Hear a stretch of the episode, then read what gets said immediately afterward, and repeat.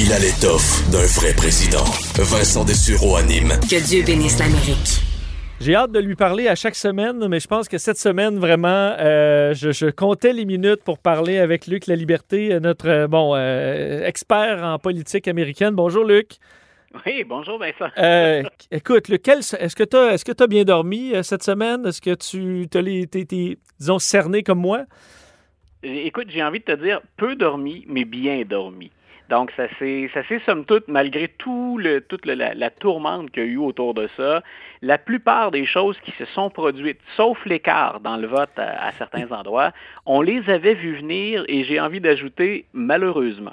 Bien, c'est ça. D'ailleurs, j'ai, commencé le podcast euh, en, Luc en vous rendant hommage un peu aux analystes qu'on a eus. Toi, on a eu Guillaume Lavoie, on a eu les gens du Cérium, du de Raoul d'Endurant. Et je sais qu'il y a eu beaucoup de critiques envers les analystes, alors que je dis le scénario dont on a le plus parlé c'est exactement ce qui se passe en ce moment. Voilà. Euh, et donc, ça, oui, les sondages, on comprend qu'il y a eu un écart. Et puis, vous avez eu la prudence de ne euh, pas vous avancer trop là-dessus en se disant, que ben, ça peut toujours arriver un, scénario où les sondages sont un peu off, ce qui, on verra le résultat final. Mais sur ça, le, mirage rouge, euh, et clairement, vous étiez dessus. C'est le scénario qu'on a le plus craint. Et malheureusement, c'est un peu ça qui arrive. Oui, puis écoute, on n'a pas encore le décompte des votes finales, mais quand je regarde la plupart de ceux qui. Puis il faut, comprendre qu'il y a un jeu aussi là-dedans. Il y a un aspect ludique. Quand on y va de prédiction, il n'y a personne qui a de boule de cristal. On essaie de voir les tendances, les tendances historiques et ce qu'on nous fournit comme chiffres. Mais même en considérant ça, quand on regarde ce que la, plupart des gens, des chroniqueurs se sont amusés à faire, euh, moi en tout cas, j'entre dans la brochette des, résultats que j'avais envisagés. Je disais, ça va être entre 290 et 335. Euh, il se dirige vers 306 là, au moment où on, se parle. Donc, euh, bien entendu, la marge est plus restreinte. C'est très, très clair qu'on a oublié des gens dans les sondages et que ces gens-là sont très, très difficiles à sonder. Et ces gens-là soit mentent aux sondeurs ou soit carrément refusent de répondre dans les sondages.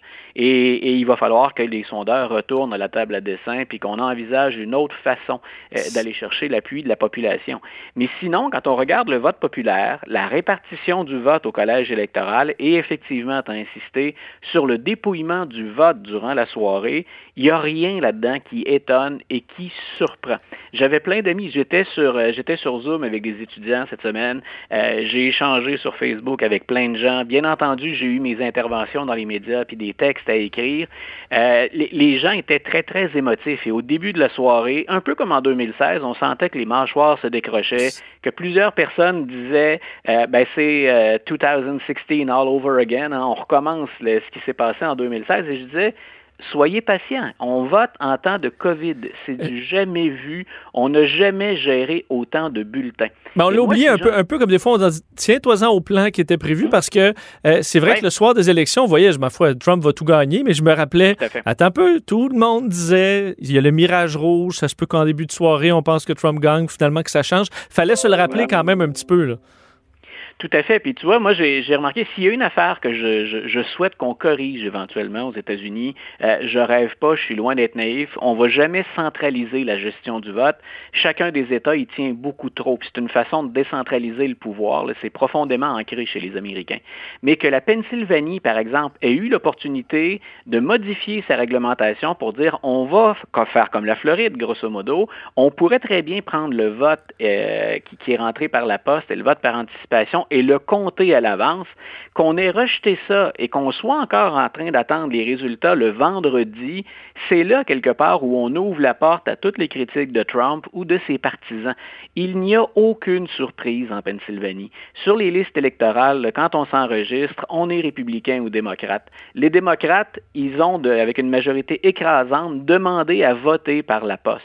Que les résultats qu'on dépouille depuis trois jours soient des résultats démocrates parce qu'ils arrivent par la poste, c'est normal. La Pennsylvanie le savait. Il y a déjà des travailleurs d'élection qui sont démocrates et républicains. Il y a déjà des scrutateurs dans les bureaux. Tout le monde savait que dans les, sacs ou les boîtes dans lesquelles il y avait ces votes par la poste, il y avait une majorité écrasante de démocrates et c'est la raison pour laquelle on a été tellement prudent. Mais oui, Effectivement, donc la, pandémie a changé le déroulement, la gestion, le déroulement mhm. d'élections. On a un suspense qui dure plus longtemps que, prévu, mais je répète, si, si, on essayait de garder un peu la tête froide, puis qu'on essayait d'avoir un peu de perspective, il n'y a pas de grande surprise là-dedans. C'est serré, les États-Unis, c'est polarisé, puis on vote en pleine épidémie. On ne peut pas faire fi de toutes ces réalités-là. Euh, Luc, je vais commencer. Euh, bon, on parle souvent beaucoup de Trump parce que c'est lui qui déplace de l'air, mais celui qui risque d'être le prochain président des États-Unis, c'est Joe Biden. Et je veux commencer en te faisant entendre un, extrait de. il a fait, il s'est adressé aux Américains euh, pendant la soirée électorale assez tard et s'est adressé un petit peu plus tard dans la semaine également pour faire un appel au calme. Mais, entre autres, moi et mon collègue Mario Dumont, on, on sur quelque chose qu'il a dit en tout début de, euh, d'adresse à la nation, plutôt cette semaine, sur le fait qu'il avait eu un briefing sur la COVID et sur l'économie. Je vous fais entendre cet extrait-là. Senator Harris and I just completed a briefings on both COVID and the economic crisis facing this nation. And we're reminded again of the severity of this pandemic. Cases are on the rise nationwide, and we're nearing 240,000 deaths due to COVID. And our hearts go out to each and every family that has lost a loved one to this terrible disease. Bon, tout de suite après, elle allait demander aux gens de, d'être, euh, de rester calmes, qu'ils avaient, avaient, toute la confiance qu'ils, qu'ils l'emportaient. Donc, montrer de la confiance qu'ils va l'emporter, faire un appel au calme, mais aussi avoir un, vraiment un ton de, de futur, de president-elect, de président élu, sur le fait qu'il y a eu un briefing sur la COVID, sur l'économie, ce qui n'a pas rapport là, actuellement. On ne se demande pas euh, quelle est la réaction de Biden sur l'économie. Là, on se demande s'il gagne ou pas. Euh, c'est visiblement une stratégie, ça, Luc. Est-ce que c'est la bonne d'avoir l'air présidentiel tout en faisant preuve d'une certaine prudence? Moi, écoute, là, on est vraiment plus dans, le subjectif ou dans l'analyse de discours politique. Euh, je pense que oui. Moi, ce que j'ai moins aimé, par exemple, c'est quand vendredi matin, Nancy Pelosi va dire euh, c'est le président élu, alors qu'il n'y a aucun résultat qui est annoncé. Euh, ça me semble être un défi ou une provocation, une bravade un peu inutile, surtout que Mme Pelosi a, perdu des sièges pour lesquels les représentants démocrates ne sont pas contents. Il y a une insatisfaction chez les, démocrates, surtout au sein de l'aile progressiste. Donc, j'ai moins apprécié, j'ai moins compris ce discours-là de Mme Pelosi, qui est habituellement une bonne stratège. Elle peut être très dure, mais très stratégique et très contenue dans ses, dans ses élans. Euh, M. Biden, je pense, c'était tout à fait son rôle de le faire parce qu'il veut se présenter vraiment comme euh, ben, l'envers de la médaille de Donald Trump. Si vous avez quelqu'un qui crie, hein, qui réagit de façon impulsive, de façon spontanée, qui insulte et qui appelle à la fraude carrément, puis qui vient dénigrer l'ensemble du processus électoral américain, moi, je pense à votre santé. Je pense à votre santé en n'oubliant pas l'économie, puis en appelant au calme et à la patience. Et, je pense qu'il a misé beaucoup là-dessus. Moi, je suis un de ceux qui reprochait, par exemple, à Joe Biden d'avoir été beaucoup trop timide pendant la campagne. En termes de hockey, on fait souvent ce genre d'analogie, mais je disais, il a joué la trappe, il a joué défensif. Mais s'il avait perdu, je me disais ça la soirée d'élection, si, si, Joe Biden avait perdu, on aurait dit, bon, c'est ça, il, a joué trop sécuritaire, un peu comme avec Hillary Clinton. C'est encore les démocrates, font pas preuve d'audace, puis se sont plantés une nouvelle fois. Voilà, puis force est de constater, s'il obtient la victoire, ça, devrait être confirmé. Euh, c'est, donc, une fois la victoire obtenue, une victoire, c'est une victoire, peu importe comment on y est parvenu. Euh, on peut gagner 5 à 2 ou gagner 2 à 1 en prolongation, ça reste une victoire quand même. Donc, il semble que la stratégie a été bonne, même si on a constaté dans les chiffres, parce qu'il y aura un post-mortem à faire, qu'il y a des gens à qui euh, on n'a pas assez parlé et il y a des gens à qui on a fait peur. Euh, si on a perdu la Floride, une partie de la réponse, par exemple, ben, c'est des hispanophones qui ont été plus intéressés par le discours économique de Donald Trump et qui fuyaient d'une certaine manière euh, les élans plus progressistes de Joe Biden ou encore qui se méfiaient de l'aile progressiste du parti. Mais sinon, en gros, il a misé, lui, sur cette image-là. Et là où je dis que c'est stratégique, c'est que pendant la transition, et lorsqu'il fera son entrée à la Maison-Blanche, Biden mise sur une chose. Je n'effraie pas, moi, les gens, et jusqu'à maintenant, j'ai toujours tendu la main et j'ai toujours eu un discours rassembleur. J'ai pris une colistière qui m'avait attaqué vigoureusement.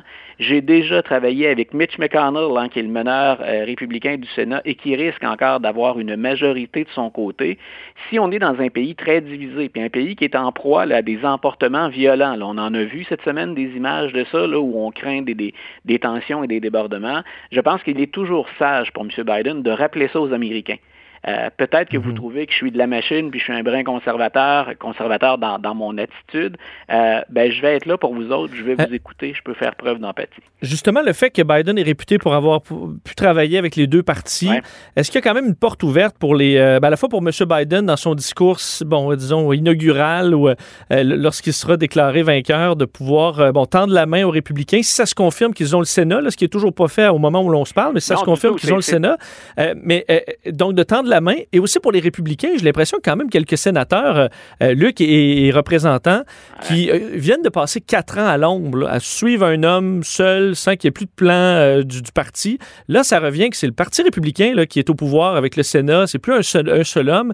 Est-ce que certains ne seraient pas tentés de dire, ben, parfait, on, va essayer de faire avancer des dossiers, trouver des plans de sauvetage pour l'économie, pour la COVID, et, et qu'on pourrait peut-être avoir quelque chose d'intéressant quand même au niveau du gouvernement dans un- une optique bipartisan, ce qu'on croyait pas possible jusqu'à tout récemment? Écoute, les défis de M. Biden dans les jeux de coulisses d'ici au 20 janvier vont être majeurs. D'abord, des jeux de coulisses au sein de sa propre formation politique. Les plus progressistes dans le parti disent il n'y a plus moyen de parler avec les républicains. L'époque, M. Biden, où vous avez négocié, là, both sides of the aisle, donc de chaque Mhm. côté, hein, finalement, de la Chambre, c'est révolu, ça, M. Biden. C'est de l'ancien temps. Vous êtes passé date, grosso modo, euh, dans le langage populaire. Les, les progressistes vont tenir ce langage-là. Et autant Biden a besoin des progressistes, il ne peut pas leur laisser tout le plancher. Donc, il y a ce travail-là à faire au sein de sa propre équipe. De l'autre côté, euh, Mitch McConnell, je pense honnêtement, ne serait pas déçu que Donald Trump quitte la Maison-Blanche. Euh, il, il va se débarrasser de tout ce que M. McConnell n'aime pas. M. McConnell, c'est une brute politique, mais c'est quelqu'un qui sait modérer ses ardeurs, c'est quelqu'un de très stratégique, il est tout sauf impulsif très calculateur. Les, les envolées de Trump, souvent, lui coupaient l'herbe sous le pied. Euh, il a obtenu ce qu'il voulait, M. McConnell. Vous ne trompez pas, dans l'ombre, c'est lui qui tire les ficelles. Mais d'avoir Joe Biden, puis un Joe Biden qui n'aurait pas la majorité, euh, ça va calmer le jeu, ça va rendre les discussions, le ton un peu plus calme. Il sait très bien que M. Biden va lui faire des offres, ils se connaissent personnellement tous les deux. En même temps, je pense qu'il sait qu'entre guillemets, qu'il peut jouer avec M. Biden. Donc, est-ce qu'on peut vraiment espérer une approche bipartisane? Ce qu'on prête comme intention actuellement, ce ne sont que des rumeurs, ce qu'on prête comme intention à Joe Biden, c'est que dans son cabinet, il souhaite inviter des républicains. Donc, c'est- un vieux truc. Le Barack Obama l'avait fait. On se rappellera que son secrétaire à la guerre, le responsable du Pentagone, euh, il avait carrément récupéré celui qui était là sous George W. Bush pour assurer une meilleure transition. Donc, euh, et- et il l'avait fait aussi à, à d'autres occasions. Là, il en a, il en a pas eu qu'un seul. Euh, est-ce que M. Biden va aller jusque-là? Puis est-ce qu'on va bien réagir au sein de son parti? Donc, je répète, il y a comme, euh, il doit agir dans les coulisses sur deux fronts. Euh, regardez ce qui est possible du côté républicain. Est-ce qu'on va l'écouter puis est-ce qu'on souhaite engager le dialogue avec lui? Mitt Romney a tenu des propos quelque part qui sont un peu rassurants, qui vont dans cette direction-là. Mais est-ce que Mitt Romney représente encore beaucoup de gens chez les républicains? Et de l'autre, je le rappelle, donc l'autre front ou l'autre jeu de coulisses, au sein même du Parti démocrate, on va aller de quel côté? Euh, Luc, euh, bon, on a parlé de Biden. Reste qu'effectivement, comme tu le disais, euh, Donald Trump est président jusqu'au 20 janvier. Là, on voit l'appui du Parti républicain. Plusieurs sénateurs représentants Ouais. qui dénoncent ce que le président fait. On peut s'imaginer avec l'impulsivité de Donald Trump qui, là, est, est frustré et même enragé à virailler dans le bureau ovale alors que ses plus proches collaborateurs l'abandonnent. Euh, comment tu vois les. Je comprends que là, on est dans. C'est dur, vraiment dur à, dire. Comment tu vois les prochains mois euh, aux États-Unis alors qu'on est, on, on franchit là, les records après records de la COVID, on Ouais. est dans une situation difficile au niveau de l'économie, on a un président frustré, instable, euh, qui perd de, de ses appuis les plus chers. À quoi tu t'attends? Ben, moi, je, je trouve ça triste, finalement. Euh, pas, pas parce que j'en ai contre Donald Trump. J'ai toujours dit que les gens qui ont voté pour lui ont des revendications qui sont tout à fait légitimes. Euh, ils avaient ce personnage-là qui leur a promis des choses et ils l'ont suivi. Les revendications restent là et elles sont toujours légitimes, même si on a confié le ballon au mauvais porteur, finalement. Euh, ce que je trouve triste, c'est que M. Trump va distraire, comme ça a été le cas pendant quatre ans, il va distraire euh, les médias et le public, il va les envoyer ailleurs plutôt qu'on puisse se concentrer à temps plein sur les crises. Républicains et démocrates, ils, essaient de négocier autour de la table sur, euh, par exemple, euh, une enveloppe budgétaire pour venir en aide à la COVID, pour relancer aux victimes de la COVID, pardon, mais pour relancer l'économie. Euh, c'est vers ça qu'on devrait porter notre attention dans les médias et, moins être pris de court par ce que dit Donald Trump. Mais en même temps, ce que Donald Trump dit est tellement énorme.